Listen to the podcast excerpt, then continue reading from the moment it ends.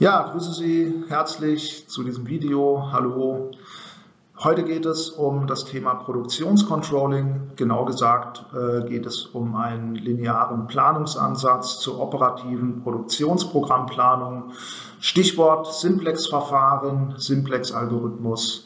Und das möchte ich Ihnen heute hier im Rahmen der Präsentation mal etwas näher bringen. Und zwar haben wir als Ausgangspunkt äh, ein Unternehmen, das verschiedene Produkte produziert, zum Beispiel Handys, Notebooks etc.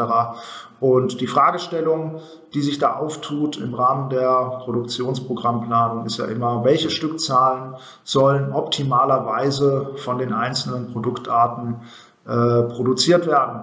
Als Methodik haben wir, wie gesagt, äh, den Simplex-Algorithmus, den wir gleich äh, anwenden und ein bisschen analysieren werden. Und im Rahmen dessen ja, ist die Methodik im Prinzip die Maximierung bzw. Minimierung einer linearen Zielfunktion unter linearen Nebenbedingungen. Und im Ergebnis erhalten wir letztendlich das sogenannte optimale Produktionsprogramm, sprich die Produktionsmengen der einzelnen Produkte, die wir optimalerweise eben produzieren sollten. Dazu habe ich ein kleines Anwendungsbeispiel kreiert, äh, ich lese das einfach mal vor. Und zwar ein Unternehmen stellt die beiden Produkte A und B her. Im Rahmen der Fertigung müssen beide Produkte die Fertigungsschritte Presse und Montage durchlaufen. Darüber hinaus sind von der Marketingabteilung für beide Produkte jeweils Absatzhöchstmengen vorgegeben. Äh, wir gehen die Eckdaten die wir hier in der Tabelle unten haben, mal kurz durch. Ich gehe zunächst mal in die DSP-Zeile. DSP bedeutet in dem Fall Deckungsspanne, auch Stückdeckungsbeitrag genannt und der ist jetzt hier bei Produkt A 25 Euro. Das heißt, pro abgesetzter Einheit von Produkt A verdienen wir oder generieren wir ein Deckungsbeitrag in Höhe von 25 Euro und pro abgesetzter Einheit von Produkt B generieren wir einen Deckungsbeitrag von 15 Euro. Darüber hinaus gibt es jetzt, äh, wie schon gerade eben erwähnt, für beide Produkte sogenannte Höchstabsatzmengen und dies jetzt hier bei Produkt A 60 Mengeneinheiten, also ME ist die Abkürzung für Mengeneinheiten. Na, das soll bedeuten, dass maximal eben 60 Stück von Produkt A hergestellt werden sollen und 30 Stück von Produkt B. Das ist von der Marketingabteilung, äh, so nehmen wir das einfach mal an, vorgegeben und daran sollen wir uns eben im Rahmen der Produktion dann halten. Darüber hinaus gibt es jetzt, wie gesagt, noch die beiden Fertigungsschritte, eben Presse und Montage, die beide Produkte eben durchlaufen müssen im Rahmen der Fertigung. Und bei Produkt A ist es so, dass wir hier pro Stück, was wir produzieren von Produkt A, eben fünf Zeiteinheiten in der Presse benötigen und hier unten dann eben zwei Zeiteinheiten in der Montage. Na, bei Produkt B sieht es so aus, dass wir pro Stück, was wir von Produkt B produzieren, eben zwei Zeiteinheiten in der Presse benötigen und vier Zeiteinheiten in der Montage. Darüber hinaus ist es jetzt so, dass wir ja, die Presse und auch die Montage äh, nicht unendlich äh, in Anspruch nehmen können, sondern dass hier äh, maximale Kapazitäten eben vorgegeben sind. Das heißt, wir haben jetzt hier maximal 200 Zeiteinheiten zur Verfügung in der Presse und wir haben 160 Zeiteinheiten äh, an Kapazität in der Montage zur Verfügung. Ja, das heißt, wir können jetzt nicht hier unendlich viel produzieren, sondern müssen halt äh, schauen, dass wir mit den Kapazitäten, die wir jetzt hier halt haben, äh, dann letztendlich hinkommen. Ja, ähm, ja die Fragestellung ist letztendlich, welche Produktionsmengen der Produkte A und B sind jetzt hier herzustellen, wenn das Ziel der Deckungsbeitragsmaximierung verfolgt wird. Ich habe hier unten schon mal aufgeschrieben, XA ist jetzt hier die Produktionsmenge des Produktes A und XB ist die Produktionsmenge des Produktes B und DB, das ist auch eine Abkürzung, und zwar für den Gesamtdeckungsbeitrag, also der Zielwert sozusagen, den wir eben maximieren wollen. Das heißt, wir wollen die Produktionsmengen eben so festlegen, dass wir eben möglichst viel Deckungsbeitrag eben generieren, aber dass auf der anderen Seite eben halt auch diese Restriktionen eingehalten sind. Ne? Und dazu muss man sich jetzt letztendlich erstmal ein sogenanntes LOP, lineares Optimierungsprogramm, bauen, äh, was letztendlich aus einer Zielfunktion eben besteht und verschiedenen Nebenbedingungen. Und das wird jetzt hier der nächste Schritt sein. Ne? Als erstes ja, ich habe gerade eben von der Zielfunktion schon gesprochen. Äh, als erstes wäre die Zielfunktion aufzustellen. Und äh, die Zielfunktion ist ja letztendlich der Gesamtdeckungsbeitrag, den wir eben maximieren wollen. Und den äh, kriegt man jetzt eben so hin, also die Zielfunktion baut man sich so auf, indem man jetzt hier zunächst mal den Stückdeckungsbeitrag hier von Produkt A, die 25 Euro, multipliziert mit der Produktionsmenge von Produkt A plus und dann den Stückdeckungsbeitrag eben von Produkt B multipliziert mit der Produktionsmenge von Produkt B. Ja, äh, wenn wir diese Rechnung eben dann äh, durchführen, äh, je nachdem, wie hoch die Produktionsmengen eben sind. Das wissen wir jetzt noch nicht, aber wenn wir jetzt hier bestimmte Produktionsmengen hätten und äh, mit bestimmten Werten hier diese Rechnung eben dann äh, durchführen würden, dann würden wir eben den Gesamtdeckungsbeitrag rauskriegen, den wir eben insgesamt generieren. Und dieser Deckungsbeitrag, dieser Gesamtdeckungsbeitrag, der soll eben äh, maximiert werden. Na, jetzt ist es aber halt so, äh, dass wir hier nicht unendlich viel produzieren können. Also die Produktionsmengen XA und XB, die können jetzt natürlich nicht unendlich hoch sein, weil wir haben ja noch die Nebenbedingungen, also die Restriktionen, ja, unter anderem hier halt die Absatzrestriktion, ja, die ja besagt bei Produkt A, dass wir maximal eben höchstens 60 herstellen sollen, ja, beispielsweise.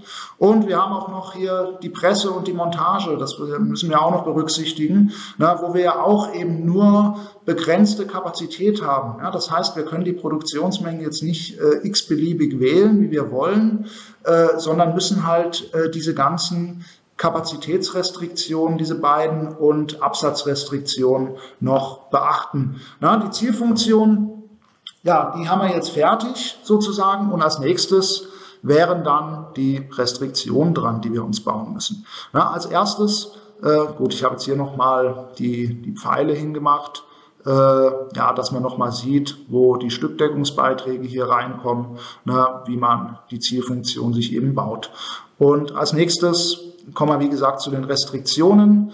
Als erstes untersuchen wir hier mal die, die Presse. Ne? Das heißt, wir bauen uns jetzt hier sozusagen die Kapazitätsrestriktion für die Presse.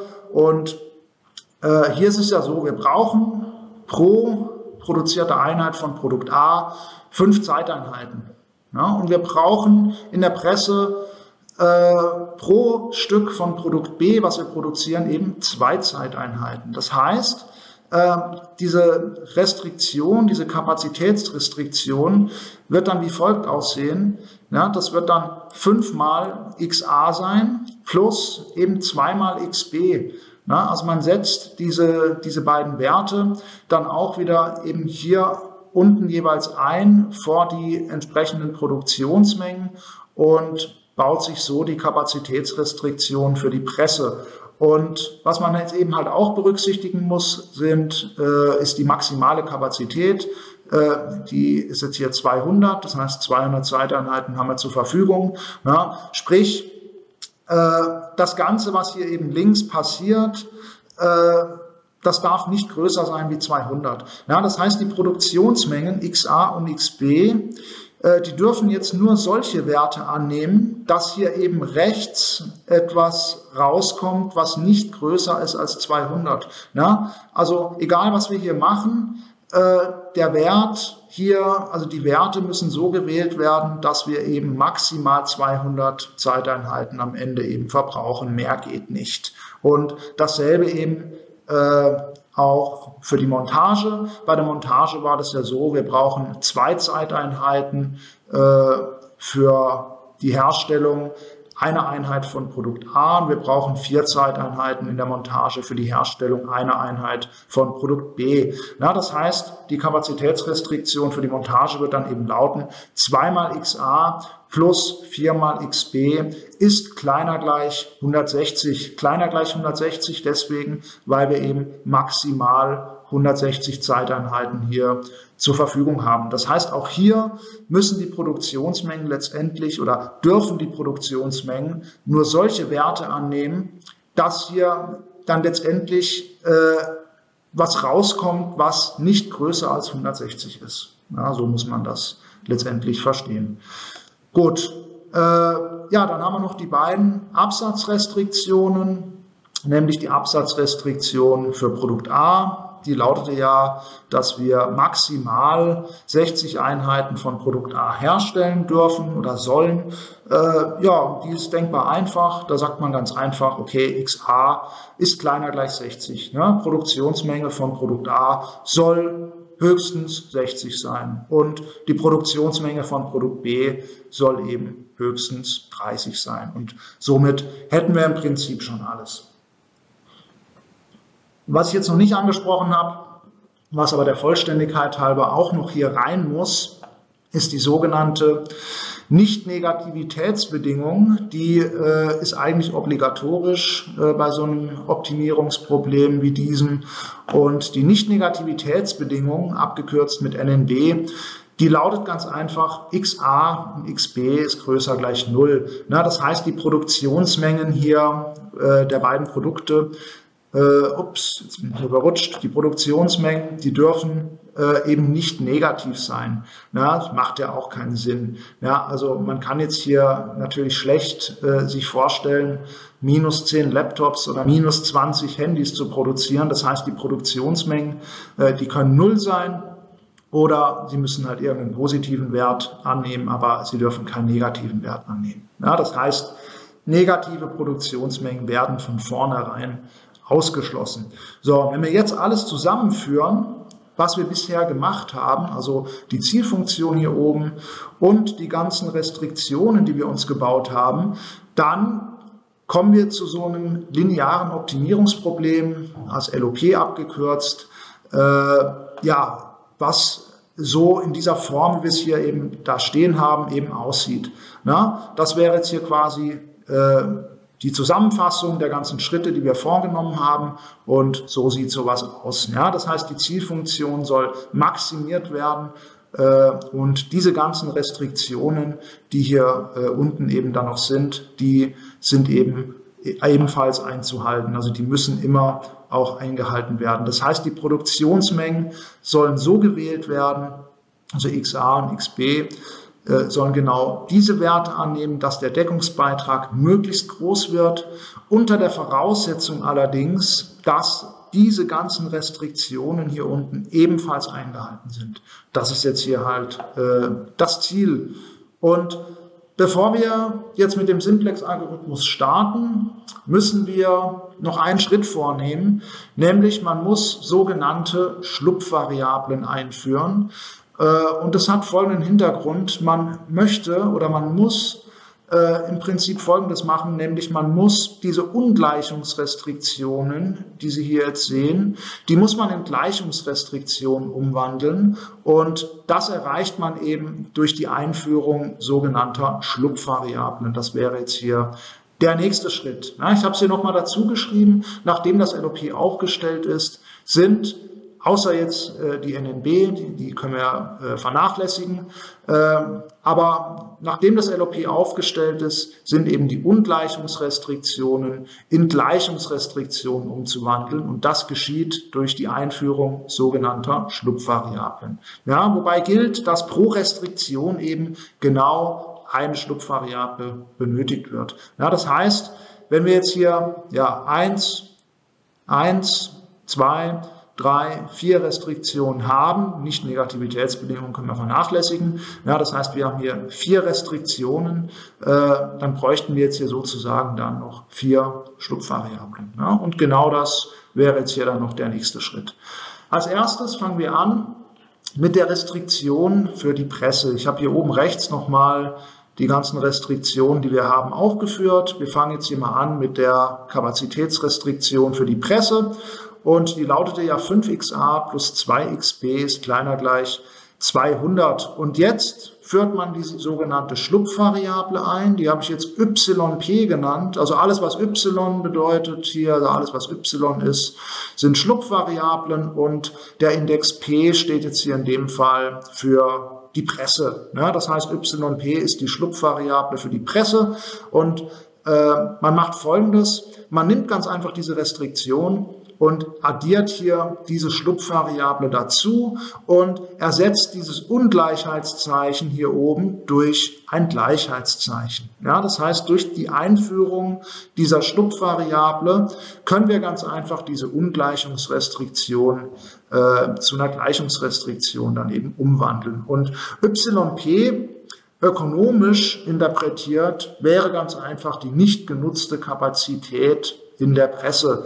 Na, also wenn Sie sich jetzt hier mal vorstellen, dass wir beispielsweise, wenn wir nochmal die Produktionsmengen uns angucken, äh, wenn wir beispielsweise 10 Einheiten von Produkt A produzieren und 15 Einheiten von Produkt B, dann bräuchten wir ja 5 mal 10, also 50 Zeiteinheiten Kapazität hierfür plus 2 mal 15, also nochmal 30 Zeiteinheiten Kapazität hierfür. Also insgesamt bräuchten wir 80 Zeiteinheiten auf dieser Presse, äh, um diese Produktionsmengen dann zu, äh, herzustellen. Na, und wenn wir 80 Zeiteinheiten auf der Presse brauchen und insgesamt 200 haben, dann würde das bedeuten, dass wir noch 120 Zeiteinheiten eben Restkapazität hätten, also nicht genutzte Kapazität sozusagen auf der Presse noch hätten. Ich habe das auch hier als Beispiel nochmal hingeschrieben. Hier wäre die Kapazitätsrestriktion äh, eben für die Presse. Hier habe ich sie nochmal aufgeführt. Und wir nehmen jetzt einfach mal an, die Produktionsmenge von Produkt A ist 10, ne, 10 Einheiten produzieren wir von Produkt A, 15 Einheiten von Produkt B. Ne, das heißt, wir bräuchten hier 5 mal 10 plus 2 mal 15. Äh, hier unten habe ich die Rechnung, also 80 Zeiteinheiten Kapazität. Ne, das heißt, von den insgesamt 200 Zeiteinheiten, die wir zur Verfügung haben, ne, wenn wir 80 brauchen, haben wir noch 120 Zeiteinheiten übrig. Na, das kann man formal auch, auch natürlich ausrechnen, indem man ganz einfach hingeht und die Produktionsmengen jetzt hier XA gleich 10 und XB gleich 15 in diese Restriktion hier einsetzt. Na, das habe ich dann hier unten gemacht. Also wenn man äh, das einsetzt hier und diese Gleichung nach YP auflöst, ja gut, dann kommt natürlich hier 120 raus. Ne? Wenn wir 200 Zeiteinheiten Kapazität haben, 80 brauchen, dann haben wir noch 120 übrig. Ne? Das heißt, wir haben 120 Zeiteinheiten, nicht genutzte Kapazität und genau das ist das, was die Schlupfvariable äh, letztendlich an Aussagegehalt eben hat.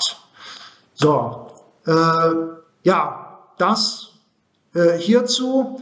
Äh, die Presse ja, das haben wir jetzt hier sozusagen durch. Ne? Also wir haben die Schlupfvariable hier eingeführt und dasselbe wäre jetzt natürlich zu machen auch für die Montage. Die Montagerestriktion, äh, die lautet ja hier so, 2 mal xa plus 4xb ist kleiner gleich 160 und auch hier addieren wir ganz einfach hier diese Schlupfvariable, die habe ich jetzt ym genannt, ne? m, äh, der Index m steht jetzt hier für Montage und so äh, die Ungleichungsrestriktion in eine Gleichungsrestriktion dann umgewandelt. Ja, YM wäre hier entsprechend auch die nicht genutzte Kapazität und in dem Fall eben äh, die nicht genutzte Kapazität der Fertigungsstufe Montage. So, und damit hätten wir es. Äh, ja, noch die beiden Absatzrestriktionen. Die Absatzrestriktion für Produkt A äh, lautete ja XA kleiner gleich 60. Wir sollten maximal 60 Einheiten herstellen. Und auch hier addiert man ganz einfach die Schlupfvariable und überführt das in eine Gleichungsrestriktion dann. Ja. YA bei der Absatzrestriktion wäre jetzt hier die zusätzlich mögliche Absatzmenge von Produkt A. Ja, das heißt ganz einfach, wenn wir beispielsweise uns mal vorstellen, wir produzieren 20 Einheiten von Produkt A ja, und wir sollen ja maximal 60 machen. Ja, wenn wir 20 Einheiten produzieren, also XA ist 20, naja, dann muss YA natürlich 40 sein, um diese Gleichung zu erfüllen. Das heißt, ökonomisch interpretiert, wenn wir 20 Einheiten von Produkt A herstellen, könnten wir noch 40 Einheiten weitere, also 40 weitere Einheiten von Produkt A herstellen, bis diese Absatzrestriktion sozusagen dann erreicht ist oder greift, sagt man dann auch. Ja? Und genauso auch für Produkt B. Hier sollten wir ja maximal 30 herstellen. XB ist kleiner gleich 30 und wenn man hier die Schlupfvariable einführt, heißt es dann xb plus yb in dem Fall ist gleich 30. Ja? Und yb, also die Schlupfvariable von äh, Produkt B, äh, wäre hier dann eben die zusätzlich mögliche Absatzmenge von Produkt B. Gut. Das Ganze zusammengefasst. Ja, also das lineare Optimierungsproblem zusammengefasst mit Schlupfvariablen jetzt lautet so, ja, die Zielfunktion hier oben hat sich nicht verändert und die Nebenbedingungen, wie man jetzt hier sieht, das sind jetzt hier halt keine Ungleichungsrestriktionen mehr, sondern eben halt alles Gleichungsrestriktionen. Also genau so, wie man es braucht. Hier unten steht jetzt noch die Nicht-Negativitätsbedingung. Die habe ich so gelassen, wie sie ist, habe ich ja gesagt. Äh, hierfür braucht man keine Schlupfvariable, ganz einfach deswegen, weil man die Nicht-Negativitätsbedingungen im Simplex-Tableau äh, nicht abbilden muss. Also die muss man, äh, die kann man dann letztendlich einfach vernachlässigen. Aber in dieser Darstellung, in dieser LOP-Darstellung, äh, ja, da sollte man die aufführen, der Vollständigkeit halber. Und deswegen steht sie jetzt noch da. So, als nächstes äh, wenn wir das haben, also wenn wir das äh, LOP haben, Schlupfvariablen eingeführt haben, dann wäre als nächstes das Simplex-Tableau zu erstellen. Na, ich habe hier oben rechts nochmal das ganze äh, Optimierungsproblem hier abgebildet und hier links ist jetzt hier, wie gesagt, das Simplex-Tableau. Äh, ja, ich gehe jetzt hier gerade mal kurz durch. Und zwar das hier oben, das BV, das nennt sich Basisvariable. Ich sage nachher noch was dazu. Äh, dann in der nächsten äh, Zelle hier steht dann XA, also Produktionsmenge von Produkt A dann die Produktionsmenge von Produkt B, dann hatten wir als nächstes die Schlupfvariable für die Presse, die Schlupfvariable für die Montage, dann die Schlupfvariable für Produkt A, also für die Absatzrestriktion und die Schlupfvariable für die Absatzrestriktion von Produkt B. Dann RS heißt rechte Seite, und Q heißt Quotient, sage ich auch noch was dazu. Und äh, das wäre jetzt hier erstmal so ein leeres Tableau und das werden wir jetzt hier auf Basis dieses LOPs, wie es hier vorliegt in dem grauen Kasten, äh, werden wir die Tabelle jetzt hier nach und nach füllen. Als erstes tragen wir die sogenannte Zielfunktion, die wir ja auch schon besprochen hatten ein bisschen, die tragen wir jetzt hier ein. Hierzu ist erstmal wichtig, dass hier unten diese Zeile die ist ja so ein bisschen abgegrenzt durch diesen dicken schwarzen Strich. Diese Zeile hier unten ist die sogenannte Zielfunktionszeile. Und in diese Zielfunktionszeile wird die Zielfunktion hier jetzt übertragen. Bevor wir die übertragen, müssen wir aber eine Sache machen, nämlich man muss die Zielfunktion nach Null auflösen. Na, ich habe hier die Zielfunktion nochmal hingeschrieben, so wie sie ursprünglich dasteht. Und wenn man die jetzt nach Null auflösen möchte, na, dann könnte man das auf zwei Arten machen. Man könnte hier 25XA subtrahieren und nochmal 15XB subtrahieren. Das wäre die eine Möglichkeit. Das geht. Ich habe jetzt die andere Möglichkeit genommen. Die andere Möglichkeit wäre einfach hier Deckungsbeitrag, dieses dB auf beiden Seiten der Gleichung zu subtrahieren. Na, so ist es auch im Skript und daran wollte ich mich jetzt einfach mal halten. Äh, deswegen habe ich jetzt die Variante genommen. Äh, indem ich hier den Deckungsbeitrag dieses dB auf beiden Seiten subtrahiere. Und wenn ich das mache, dann steht letztendlich das so hier in dieser Form, wie es da abgebildet ist jetzt hier. Ja, also da steht da minus dB plus 25xa plus 15xb ist gleich 0. Also die Zielfunktion nach 0 aufgelöst. Und genau so wird das dann in das Simplex-Tableau auch übernommen. Ja, nämlich minus dB kommt letztendlich hier rein. Ja, das kommt hier rein und dann steht hier plus 25xa. Das heißt, die Zahl 25 muss in diese XA-Spalte hier rein und dann plus 15xb bedeutet, diese 15 muss in diese XB-Spalte hier rein. Ja, und dann steht hier noch ist gleich 0. Das heißt, auf der rechten Seite der Gleichung steht die 0 und die 0 steht letztendlich dann hier. Ne? RS war ja die rechte Seite quasi. Und das wäre es jetzt hier schon. Ja, also so würde man die Zielfunktion äh, in das Simplex-Tableau übertragen. Und genauso machen wir das jetzt, wie wir es mit der Zielfunktion gemacht haben, auch mit den Nebenbedingungen. Als erstes die Nebenbedingungen hier für die Presse. Ja, das wäre jetzt hier das erste.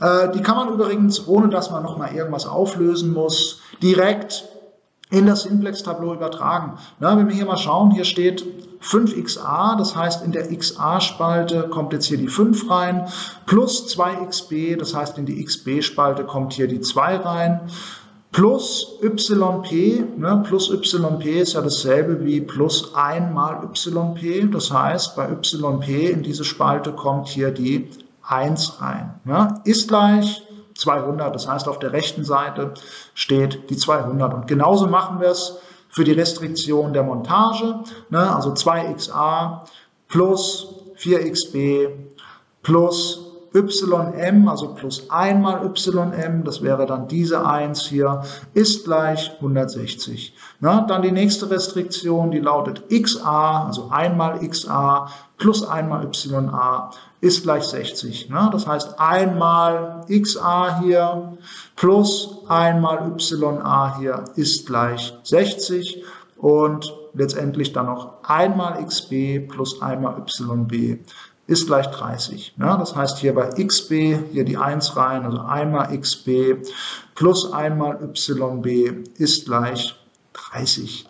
So, und das wäre jetzt das sogenannte Starttableau, nennt man das. Na, das ist das Ausgangstableau und damit hätte man jetzt im Prinzip ja erstmal alles erstellt. Und ja, ich habe jetzt hier nochmal diese leeren Felder äh, mit Nullen aufgefüllt. Das muss man nicht machen, das kann man machen. Und dieses Q habe ich erstmal weggelassen, dazu kommen wir gleich. Äh, ja, und jetzt muss man noch Folgendes unterscheiden, nämlich man muss jetzt hier unterscheiden zwischen sogenannten Basisvariablen und Nicht-Basisvariablen. Äh, und zwar die Basisvariablen, abgekürzt mit BV, die stehen immer dort, wo man Einheitsspalten hat. Also überall, also in jeder Spalte, wo sich ein Einheitsvektor befindet, ne, also so wie hier, äh, haben wir Basisvariablen. Also das sind die Basisvariablen, ne, überall, wo wir hier die Einheitsvektoren drin haben. Ne, ein Einheitsvektor ist ja äh, ein Spaltenvektor sozusagen, äh, in dem eine 1 auftaucht und ansonsten lauter Nullen. Ja, das heißt, die schauen erstmal, wo sie Einheitsvektoren haben. Ja, das wäre jetzt hier, hier, hier und hier. Und das sind dann die sogenannten Basisvariablen. Ja, aus diesen Basisvariablen kann man dann direkt äh, die Werte auf der rechten Seite sozusagen ablesen. Ja, also beispielsweise diese Basisvariable, also yp wäre jetzt hier eine Basisvariable. Ja, und dann schaut man in der Spalte jetzt hier, wo die 1 steht, die steht in dem Fall hier. Und wenn man jetzt nach rechts guckt, dann sieht man hier 200. Ja, das heißt, äh, wir hätten jetzt, also die Schlupfvariable yp hätte jetzt einen Wert von 200. Ne?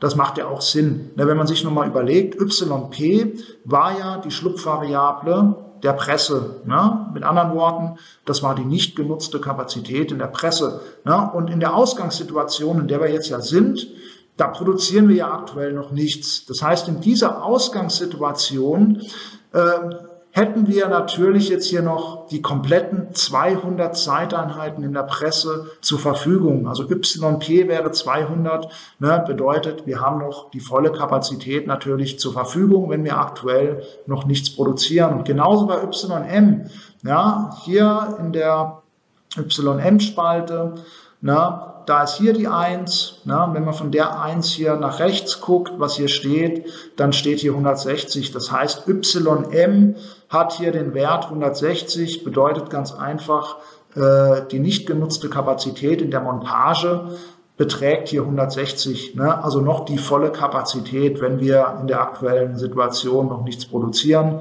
Klar haben wir noch die volle Kapazität. Ja, also so wäre das zu interpretieren. Ja, ich habe jetzt hier die Basisvariablen auch mal reingeschrieben, hier links. Na, also hier aus der Zeile würde man, wie gesagt, YP dann ablesen. Man guckt immer eben, wo die 1 steht und äh, diesen Wert kann man dann letztendlich aus der Zeile ablesen. Na, äh, das nochmal hierzu. Hier unten habe ich es auch nochmal notiert, also YP ist 200, YM ist 160 YA, ne, die Absatzrestriktion beziehungsweise die Schlupfvariable für die Absatzrestriktion wäre jetzt hier 60, ne, würde bedeuten, wir können in der aktuellen Situation noch 60 weitere Einheiten von Produkt A absetzen. Ja klar, wenn wir aktuell noch nichts produzieren und maximal 60 produzieren sollen laut der Absatzrestriktion, dann können wir im Moment natürlich noch 60 weitere Einheiten von Produkt A absetzen. So ist das zu lesen.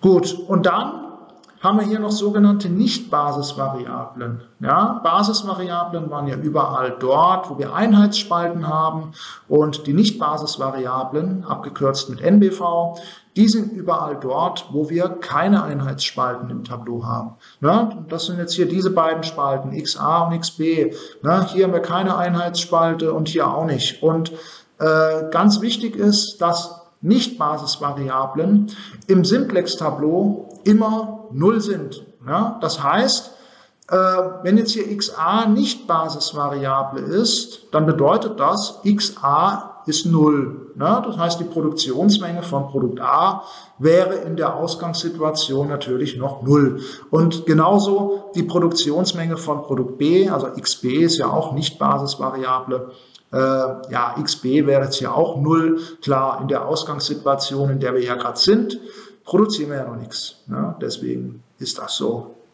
Okay, gut.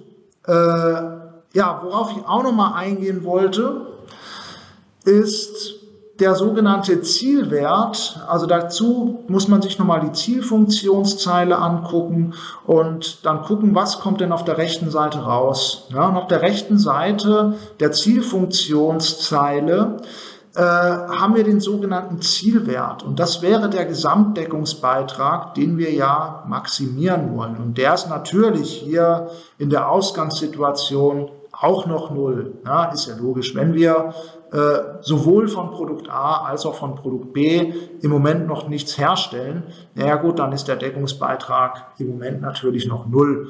Und das wäre jetzt hier erstmal so ein bisschen äh, Interpretation schon mal von so einem Simtex-Tableau.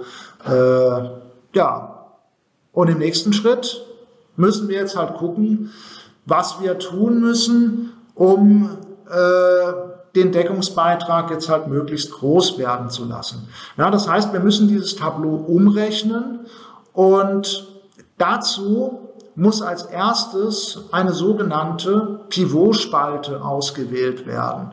Ja, das heißt, wir müssen jetzt das Tableau umrechnen. Erster Schritt ist, wir bestimmen die Pivotspalte.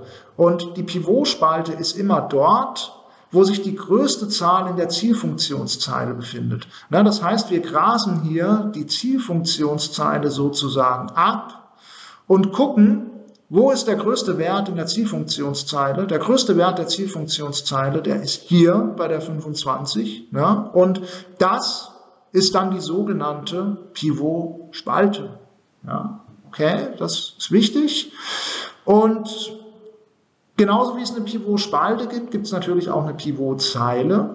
Und die Pivot-Zeile ist die Zeile mit dem kleinsten Quotienten, jetzt kommt dieser Quotient Q ins Spiel, äh, das ist die Zeile mit dem kleinsten Quotienten aus der rechten Seite und dem positiven Element der Pivotspalte.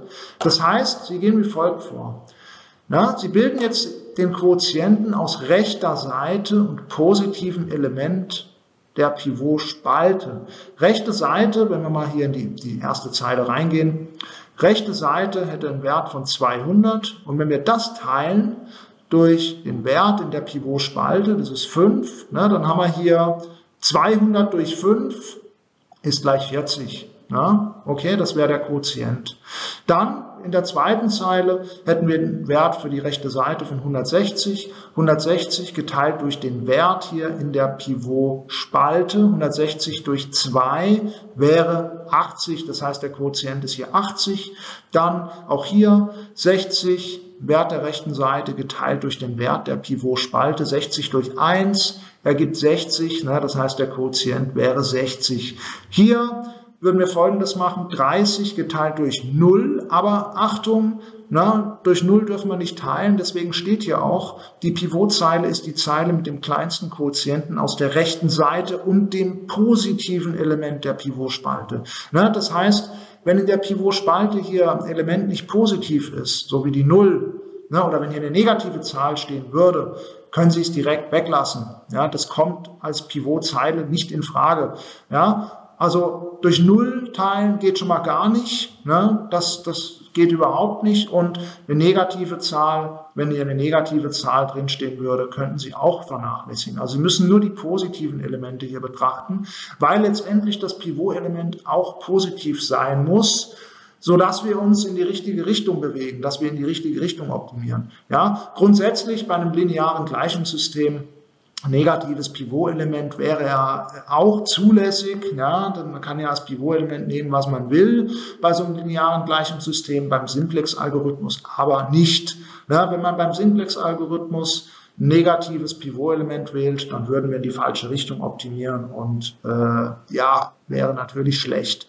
Äh, was ich noch vergessen habe äh, bei der letzten Folie, bei der Auswahl der Pivotspalte, da hat man ja gesagt, die Pivotspalte ist die Spalte mit der größten Zahl der Zielfunktionszeile. Die größte Zahl nimmt man deswegen, äh, weil die größte Zahl hier 25 äh, die bezieht sich ja auf Produkt A. Das ist der Deckungsbeitrag, das Stückdeckungsbeitrag von Produkt A. Und man nimmt den deswegen, weil wir natürlich jetzt erstmal hier das produzieren wollen, was uns am meisten Deckungsbeitrag bringt. Na, deswegen macht man das. Produkt A bringt ja 25 Einheiten Deckungsbeitrag, Produkt B nur 15. Das heißt, im ersten Schritt versucht man erstmal Produkt A zu produzieren und guckt, was dann rauskommt. Aber wieder zurück zu unserer ja, zu unserer Pivot-Spalte. Wir hatten ja die Quotienten gerade eben bestimmt und jetzt nimmt man, wie gesagt, den kleinsten Quotienten. Also man guckt, welches ist der kleinste Quotient. Das ist in dem Fall die Zahl 40. Und da, wo der kleinste Quotient ist, das ist dann die sogenannte Pivotzeile. Ja? Und die beiden muss man bestimmen. Ja, und da, wo sich die Pivotspalte, also die grün markierte Spalte mit der grün markierten Zeile kreuzen, da befindet sich das sogenannte Pivotelement. Ne? Das heißt, das Pivotelement befindet sich dort, wo sich Pivotspalte und Pivotzeile schneiden, habe ich hier auch nochmal hingeschrieben. Ja, das heißt, es wäre hier die 5, das ist das sogenannte Pivotelement, das ist sozusagen, naja, der Dreh- und Angelpunkt äh, für die Umrechnung des Tableaus.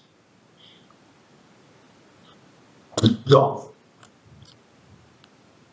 Als nächstes müssen wir jetzt das Tableau umrechnen. Und äh, ja, da gibt es auch äh, viele verschiedene Möglichkeiten, das zu machen. Ich präsentiere Ihnen jetzt einfach mal eine Möglichkeit, die ich mir angeeignet habe, äh, die ich auch angewendet habe äh, während meinem Studium. Die funktioniert sehr gut. Ich versuche das jetzt hier so wenig mathematisch zu machen wie möglich. Also ich zeige Ihnen jetzt hier das, das mehr oder weniger halt praktisch und äh, lasse den ganzen formellen mathematischen Kram erstmal beiseite. Ich zeige Ihnen, wie das äh, jetzt halt, wie das funktioniert, wie man das machen kann. Sie müssen es aber nicht so machen. Ja? Und zwar, was hier, äh, was Sie hier jetzt zunächst machen, ist, wenn Sie hier das Pivot-Element haben, also die 5, dann ist es so, dass an dieser Stelle hier im Folgetableau immer die 1 steht. Also da, wo jetzt aktuell das Pivot-Element steht, egal was es für einen Wert hat, steht beim nächsten Tableau die 1. Ja, das heißt, die können Sie hinschreiben und die Pivot-Spalte, ja, die Pivot-Spalte wird automatisch im Folgetableau zur Einheitsspalte. Ja, das heißt, wenn hier jetzt schon die 1 steht, von vornherein, und das hier zur Einheitsspalte werden soll, ja, dann können Sie das hier jetzt schon mal komplett mit Nullen auffüllen. Eine Einheitsspalte ist ja, wie gesagt, eine Spalte mit einer Eins drin und ansonsten Nullen. Ja, und wenn an dieser Stelle, wo das Pivot-Element steht, ja die Eins hin soll, ja, dann muss natürlich, wenn hier die Einheitsspalte rein muss, äh, der Rest einfach mit Nullen aufgefüllt werden, sodass wir insgesamt eine Einheitsspalte haben. Ja, das machen Sie als erstes. Ja, was, wie gesagt, dahinter steckt, äh, ja, darauf gehe ich jetzt nicht ein. Im Prinzip ist es nichts anderes als äquivalente Termumformungen. Äh, ja, Sie können das so machen, wie ich das Ihnen zeige. Sie können auch äh, das Ganze zeilenweise umformen, dieses Tableau. Also es gibt da verschiedene Möglichkeiten, aber die Möglichkeit, die ich Ihnen zeige, die funktioniert auf jeden Fall. Na, also das wäre jetzt hier der erste Schritt. Nachdem Sie das haben, gehen Sie hin und teilen die Pivotzeile hier oben, sorry, jetzt hier auf den rechten Maus, die rechte Maustaste gekommen, äh, Sie teilen die Pivotzeile durch das Pivotelement. Also das heißt, jedes Element hier der Pivotzeile teilen Sie durch das Pivotelement. Äh, das funktioniert wie folgt. Also das Pivotelement ist ja 5, das heißt, Sie teilen hier die ganze Zeile durch 5. Wenn Sie das hier äh, da machen, für diese Zelle hier, wo ich jetzt gerade bin, dann würde hier gerechnet werden 5 geteilt durch 5 ergibt 1. Ne? Und hier unten steht die 1 im Folgetableau. Dann das nächste Element hier, das wäre die 2. 2 geteilt durch 5 ergibt 2 Fünftel. Ja? Okay, das heißt hier unten an dieser Stelle im Folgetableau steht 2 Fünftel. Dann 1 durch 5 ergibt ein Fünftel, das heißt, hier steht die ein Fünftel. 0 geteilt durch 5 ergibt 0, das heißt, hier unten kommt die 0 rein. Dann hier bei YA 0 geteilt durch 5 ergibt auch nochmal 0, das heißt, hier unten steht dann wieder die 0. Dann 0 geteilt durch 5 ergibt nochmal 0, das heißt, auch hier steht die 0. Und 200 geteilt durch 5 auf der rechten Seite, 200 geteilt durch 5 ergibt 40. Na, den Quotienten den können Sie erstmal außen vor lassen, das brauchen Sie erstmal nicht. Äh, deswegen habe ich jetzt hier auch so Striche reingemacht. Äh, ja, und genau so wäre der Schritt 2. Sie teilen die ganze Pivotzeile durch das Pivotelement. Ja, so, dritter Schritt. Im dritten Schritt, da grasen Sie jetzt wieder die Pivotzeile ab. Na, die Pivotzeile ist ja die hier. Ja, Im dritten Schritt grasen Sie die, die Pivotzeile ab und gucken, wo eine Null steht. Ja, zum Beispiel steht hier die Null. Ja, wenn hier die Null steht in der Pivotzeile, dann können Sie ins Folgetableau diese ganze Spalte hier direkt übernehmen. Ja, das heißt, wenn hier die Null steht in der Pivotzeile, können Sie diese ganze Spalte übernehmen. Das habe ich jetzt hier gemacht. Ja, können Sie direkt übernehmen. Wenn Sie weiter abgrasen, die Pivotzeile, dann steht auch hier die Null. Ja, das heißt, auch diese Spalte können Sie dann direkt übernehmen. Und wenn Sie nochmal weiter abgrasen, dann steht auch hier die Null. Das heißt, auch diese ganze Spalte können Sie ins Folgetableau eins zu eins übernehmen. Ja, und genauso funktioniert es auch, auch äh, hier, wenn Sie die Pivot-Spalte abgrasen. Ja, das machen Sie als nächstes. Sie grasen diese Pivot-Spalte ab und gucken, wo steht in der Pivot-Spalte eine Null.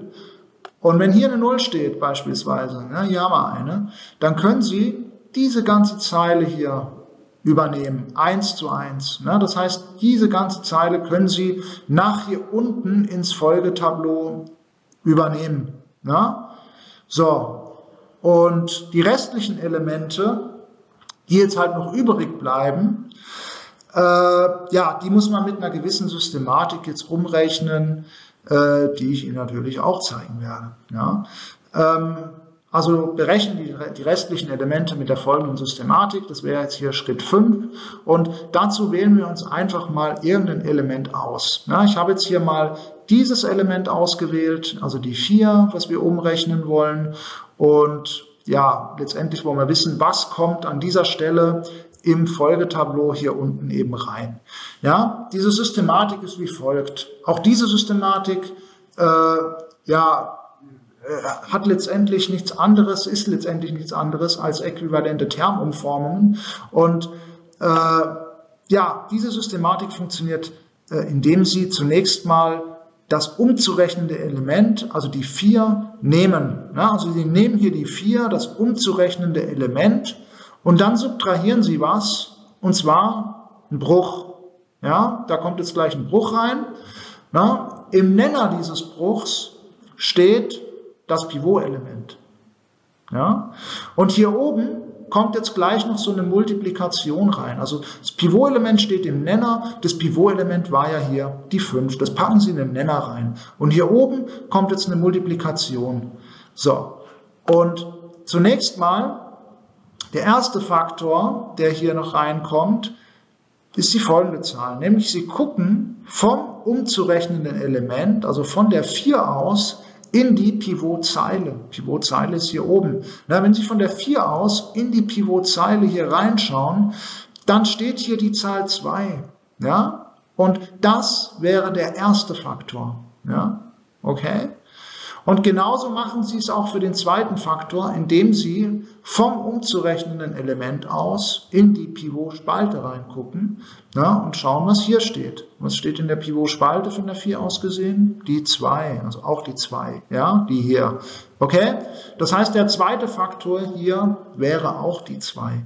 Und ja, das ist im Prinzip die Systematik. Jetzt müssen Sie nur noch ausrechnen, was kommt hier raus.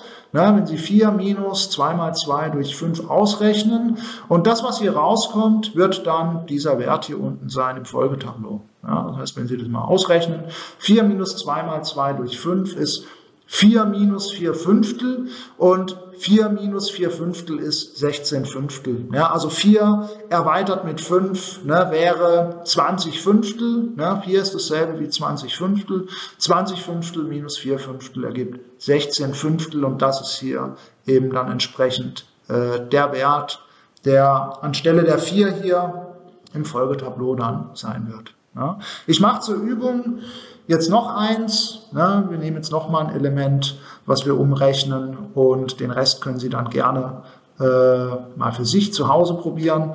Na, wir nehmen jetzt hier äh, noch mal hier das hier, den Zielwert. Schauen wir mal, wie wir das machen. Na, also die Null, wir wollen jetzt mal gucken, was kommt als Zielwert hier unten dann raus. Äh, auch das machen wir wieder mit derselben Systematik. Wir nehmen die Null, also wir nehmen das umzurechnende Element, die Null, minus, und jetzt kommt der Bruch. Im Nenner steht, wie gesagt, das Pivot-Element, also die 5. Ja, und im Zähler kommt jetzt hier gleich wieder so eine Multiplikation. Ne? Der erste Faktor dieser Multiplikation, den kriegen Sie, wenn Sie wieder vom umzurechnenden Element aus in die Pivotzeile reinschauen. Ja? Und wenn Sie da mal in die Pivotzeile reinschauen, was da dann steht, dann ist das die 200. Ne? Vom umzurechnenden Element aus gesehen. Ja, das heißt, 200 ist der erste Faktor. Und jetzt schauen Sie, um den zweiten Faktor zu kriegen, auch wieder vom umzurechnenden Element aus in die Pivot-Spalte hier rein. Ja, wenn Sie das machen, dann stoßen Sie da in der Pivot-Spalte auf die Zahl 25. Und das, meine Damen und Herren, ist der zweite Faktor. Ja, okay? Und das war's. Ja, Jetzt müssen Sie es nur noch ausrechnen und dann haben Sie den Zielwert im Folgetableau. Ja, also 0 minus 200 mal 25 durch 5 ist äh, nichts anderes als 0 minus 5000 Fünftel, ne, also 200 mal 25 gibt 5000. Ja, 0 minus 5000 Fünftel ergibt minus 1000 als Zielwert. Okay? Und mit dieser Systematik berechnen Sie äh, bitte alle weiteren offenen Werte, die jetzt hier noch vorhanden sind. Wenn Sie das ein bisschen trainiert haben, kann ich Ihnen nur empfehlen, dann äh, ist das äh, wirklich eine gute Methode, die eigentlich immer zum Erfolg führt. Also ich habe mir die Methode, wie gesagt, angeeignet während meinem Studium. Ja, es gibt auch andere Möglichkeiten, das weiß ich. Äh, aber nur mal als Vorschlag, als Empfehlung, das vielleicht mal auszuprobieren. Ich werde jetzt natürlich nicht alle Elemente hier noch umrechnen. Ich denke, zwei Elemente, die wir jetzt berechnet haben, das reicht und den Rest, äh, den gebe ich Ihnen jetzt hier einfach mal an. das heißt, so sieht das komplette äh, Tableau dann aus nach der ersten Iteration, dieses Folgetableau. Äh, ja, wenn Sie das für sich nochmal machen wollen, trainieren wollen, dann machen Sie an dieser Stelle einfach mal einen Cut und probieren das mal nochmal von Hand auszurechnen, gucken, ob Sie auf diese Werte kommen. Und ja, ich mache das, wie gesagt, jetzt nicht alles äh, aus Zeitgründen. Ähm, ich denke doch, dass das jetzt gereicht hat mit zwei Elementen. So, Gut, das wäre das Tableau, was wir jetzt eben raus haben nach der ersten Iteration. Und auch hier wollen wir wieder ein bisschen Analyse betreiben. Äh, zunächst mal schauen wir vielleicht, wo sind die Basisvariablen. Und die Basisvariablen sind jetzt wieder dort, wo die Einheitsvektoren sind. Das heißt hier, xa ist jetzt hier eine Basisvariable, dann ym ist eine Basisvariable, ya ist eine Basisvariable und yb ist eine Basisvariable. Ja? Äh, hier aus dieser Zeile äh, würde man jetzt, da in dieser Basisvariable hier die 1 hier oben steht, würde man hier xa aus dieser Zeile ablesen. Das heißt, xa wäre jetzt hier 40, dann die nächste Basisvariable hier, da ist die 1 da, das ist in der ym-Spalte. Das heißt, ym würde man aus dieser Zeile rauslesen. ym wäre jetzt hier 80, deswegen steht auch hier links dann ym. Dann in der nächsten Basisvariable ya, äh, da haben wir hier die 1, das heißt, der Wert für ya würde man hier ablesen, der wäre 20, ne, deswegen steht dann hier auch ya hier. Und YB, die letzte Basisvariable, da ist die 1 dann hier. Das heißt, äh, der Wert für YB würde man hier ablesen. Die Werte, die die jetzt eben annehmen, ist, das sind die folgenden. Also XA ist wie gesagt 40. Das heißt, es werden 40 Einheiten von Produkt A hergestellt. YM, das war ja die äh, nicht benötigte Kapazität, also die Schlupfvariable der Montage, nicht benötigte Kapazität in der Montage, das würde bedeuten, wir hätten jetzt in der Montage noch 80 Zeiteinheiten Kapazität übrig. Ja?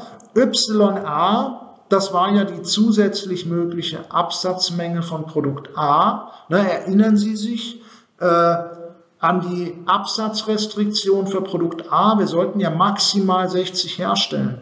Und wenn wir jetzt hier 40 produzieren, ne, dann sagt uns diese Schlupfvariable YA, dass eben noch 20 weitere hergestellt werden könnten, bis die Absatzrestriktion eben greift. Und YB ist jetzt hier 30, ne, würde man hier aus dem Tableau dann rauslesen. YB ist 30, das heißt, wir könnten noch 30 weitere Einheiten von äh, Produkt B herstellen. Das liegt daran, dass wir im aktuellen Tableau von Produkt B gar nichts herstellen. Und die Absatzrestriktion für Produkt B, äh, die lautete ja, wir sollten maximal 30 Einheiten produzieren. Wenn wir aktuell nichts herstellen von Produkt B, ne, weil Produkt B ist ja hier nicht Basisvariable, ne, das heißt, äh, XB ist 0, ne, dann könnten wir natürlich noch 30 weitere Absätzen von Produkt B, bis die Absatzrestriktion greift. Ne? Also erinnern Sie sich, Nicht-Basisvariablen sind immer dort, äh, wo wir keine Einheitsspalten haben. Ne? Und Nicht-Basisvariablen sind im Simplex-Tableau immer null. Das heißt, wenn xb nicht Basisvariable ist, dann ist xb jetzt null. Das heißt, die Produktionsmenge von Produkt B ist null. Und die andere Nicht-Basisvariable yp das wäre auch 0. YP war ja die Schlupfvariable für die Presse, nicht wahr? Und äh, wenn jetzt hier YP gleich 0 ist, dann heißt es, die nicht genutzte Kapazität auf der Presse ist 0. Das heißt mit anderen Worten, wir haben die komplette Kapazität in der Presse verbraten sozusagen, wenn wir hier 40 Einheiten von Produkt A herstellen.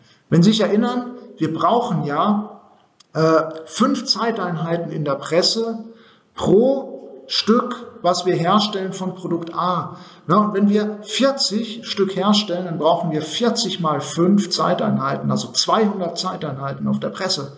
Ja, und 200 Zeiteinheiten war ja genau der Wert, das war ja genau die Kapazität, die wir zur Verfügung haben. Mehr haben wir nicht. Ja, wenn wir 200 Zeiteinheiten halt verbraten haben, dann haben wir halt noch null übrig. Dann können wir quasi die Presse nicht weiter nutzen. Und ja, wir haben äh, Deckungsbeitrag dadurch von 1000. Ja, also man muss es jetzt hier so lesen, dass hier äh, hier steht jetzt zwar minus 1000, aber hier steht ja auch minus dB. Ja, also wenn minus dB äh, gleich minus 1000 ist, dann ist der dB natürlich 1000. Okay? Also der Zielwert, das habe ich jetzt hier auch mal hingeschrieben, wenn minus dB gleich minus 1000 ist, das ist äquivalent zu dem Ausdruck, dass dB gleich 1000 ist. Ja, das heißt, wir würden jetzt hier, wenn wir 40 Einheiten von Produkt A herstellen, 1000 Euro Deckungsbeitrag erwirtschaften. Ja, macht ja auch Sinn. Ja, äh, Produkt A hat ja einen Stückdeckungsbeitrag hier gehabt von 25 äh, Euro, wenn wir 40 Stück eben herstellen. Ja, 40 äh, mal 25 Euro ergibt 1000 Euro. Also macht schon alles irgendwo Sinn, was hier steht, denke ich. Und ich hoffe, es ist nachvollziehbar. Und ja, das wären jetzt hier erstmal so die grundlegenden Interpretationen zu diesem Tableau. Die Frage ist natürlich jetzt, ja, ist dieses Tableau optimal? Ist diese Lösung optimal, wenn wir 40 Einheiten von Produkt A produzieren und nichts von Produkt B? Äh, ja, das ist die Frage, ist das Tableau jetzt optimal? Und die Antwort gebe ich Ihnen natürlich sofort. Die Antwort ist natürlich nein. Ne? Und nein deswegen, also man erkennt es deswegen, weil noch positive Werte in der Zielfunktionszeile vorhanden sind. Das heißt, wenn Sie entscheiden müssen oder äh, beurteilen müssen, ob ein Tableau optimal ist, dann gucken Sie sich die Zielfunktionszeile an. Und wenn Sie dann sehen, dass hier noch positive Werte drin sind, dann ist dieses Tableau noch nicht optimal. Ja, das heißt, man kann den Deckungsbeitrag hier quasi noch verbessern. Diese Lösung ist noch nicht optimal. Und ja, wenn die noch nicht optimal ist, dann müssen wir eine erneute Umrechnung des Tableaus machen mit dem Simplex-Algorithmus. Das heißt, wir müssten jetzt äh, wieder die Pivot-Zeile bestimmen, äh, Pivot-Spalte, sorry, erstmal Pivot-Spalte bestimmen, dann die Pivot-Zeile bestimmen und das Tableau nochmal umrechnen. Das habe ich jetzt hier nochmal schematisch dargestellt. Also das wäre hier jetzt die Pivot-Spalte. Ne? Also das ist ja die Spalte, wo der größte Wert sich in der Zielfunktionszeile befindet. Das ist jetzt hier die 5. Ne? Wenn man hier mal durch die Zielfunktion durchguckt, dann ist tatsächlich die 5 der größte Wert. Das ist dann die Pivot-Spalte. Und die Pivot-Zeile, wie gesagt, bestimmt sich, äh, die ist dort, wo der kleinste Quotient hier dann eben vorliegt. Ja? Äh, das heißt, 16 Fünftel wäre das Pivot-Element. Ne? Und da müssen Sie das Tableau halt nochmal genauso umrechnen, wie wir es vorhin schon gemacht haben. Das mache ich jetzt nicht mehr, sondern gebe Ihnen jetzt hier direkt äh, das Folgetableau an, was hier rauskommen würde.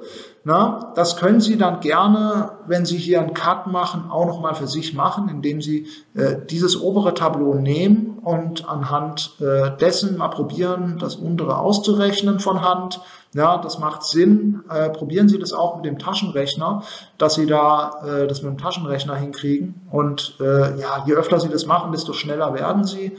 Äh, funktioniert ganz gut, finde ich.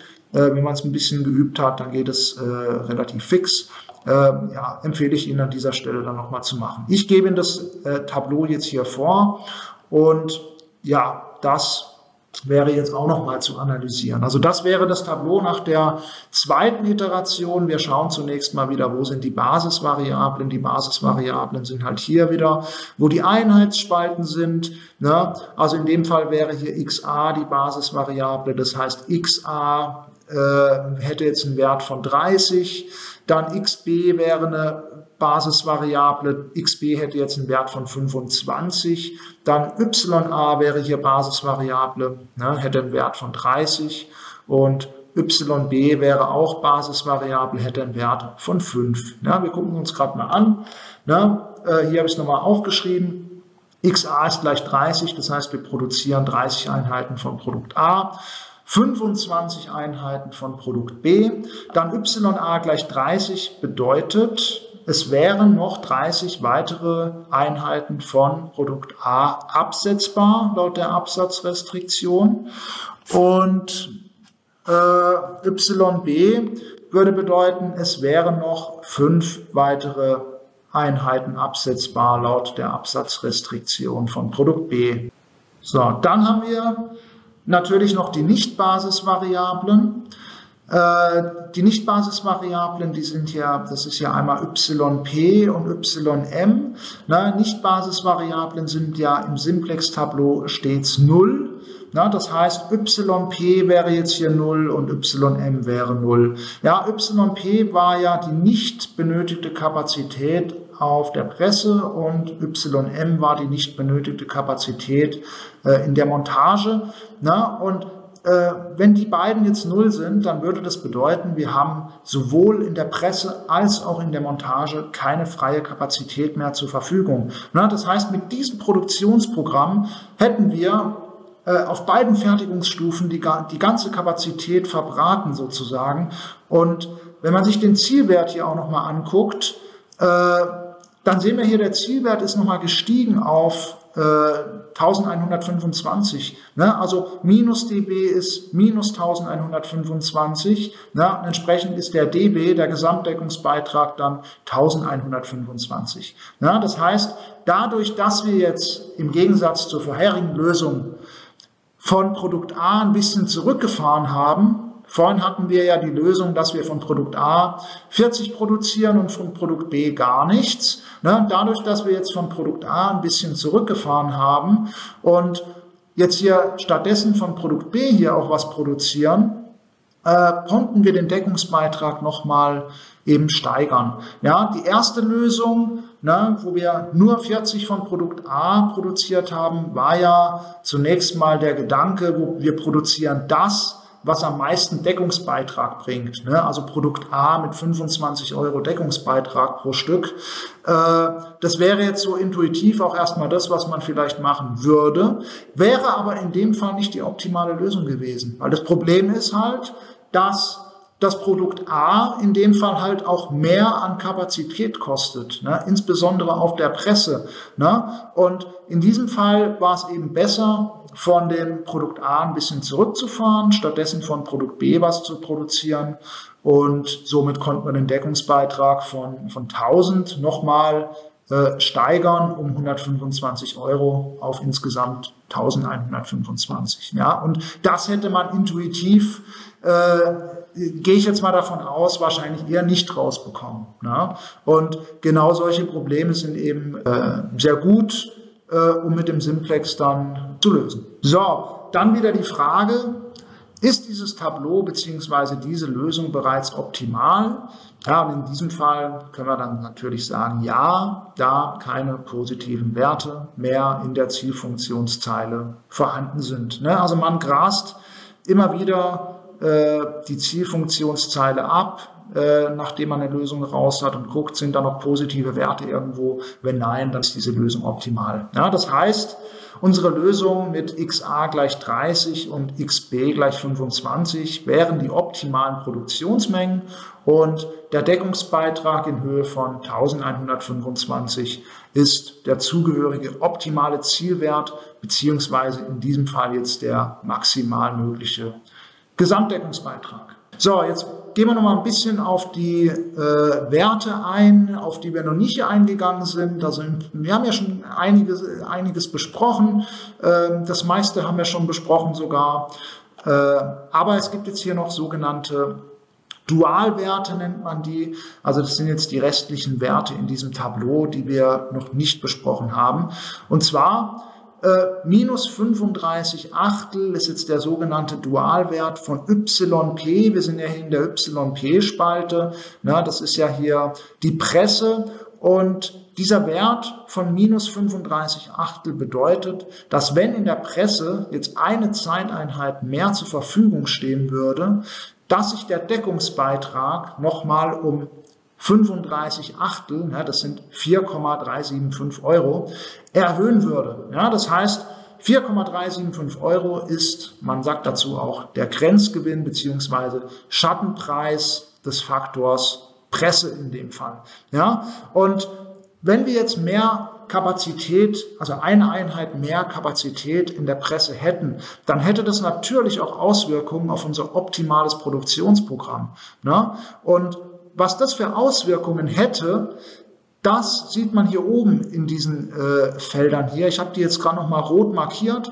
Und zwar, hier steht ja XA ja, äh, in dieser Zeile.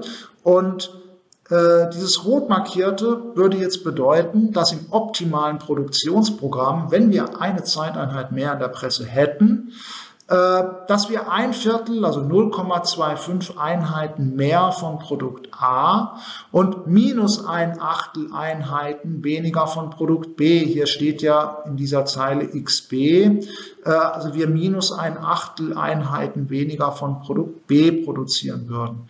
Ja? Und das hätte natürlich dann auch Auswirkungen auf unsere Absatzrestriktionen, ne? nämlich wenn wir ein Viertel mehr von Produkt A produzieren, dann würde das bedeuten, dass die zusätzlich möglich absetzbare Menge, was ja YA ist, um ein Viertel Einheiten zurückgehen würde. Ja, also wenn wir ein Viertel Einheiten von Produkt A mehr produzieren, na, dann wäre die zusätzlich mögliche absetzbare Menge von Produkt A, die würde um ein Viertel Einheiten zurückgehen, weil wir eben um 0,25 Einheiten dann näher an der Absatzrestriktion dran wären. Ne? Und genauso wäre dann hier diese ein Achtel zu interpretieren. Ne? Hier war es ja so, im optimalen Produktionsprogramm äh, würden wir ein Achtel weniger, eine Achteleinheit weniger von Produkt B produzieren. Und das hätte dann natürlich zur Folge, dass die zusätzlich möglich absetzbare Menge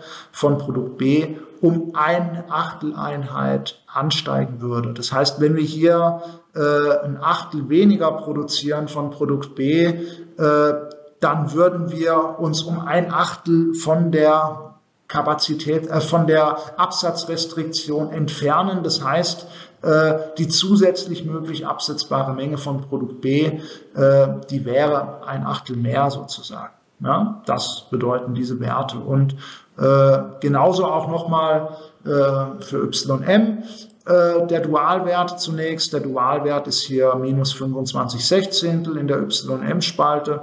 Ja, das bedeutet, wenn wir in YM sind, M ist ja die Montage.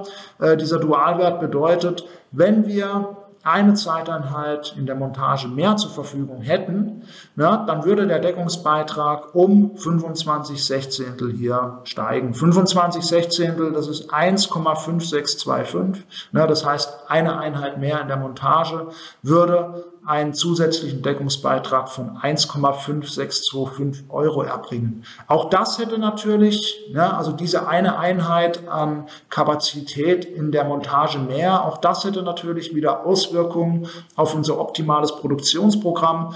Und was das für Auswirkungen hat, das sehen wir dann äh, hier bei den Werten hier wieder. Ich habe es auch wieder markiert.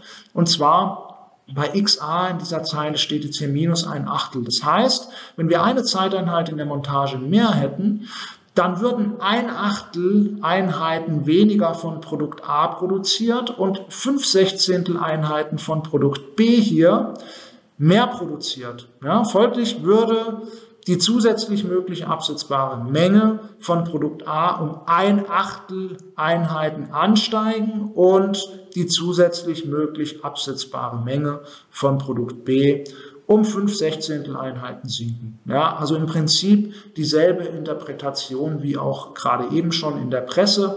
Und ja, das war im Prinzip jetzt auch alles. Jetzt hatten Sie wirklich, äh, denke ich, äh, hoffe ich, alles noch einmal von A bis Z gesehen. Und ja, in diesem Sinne wünsche ich Ihnen noch viel Erfolg beim Lernen, viel Erfolg beim weiteren Studium. Machen Sie es gut.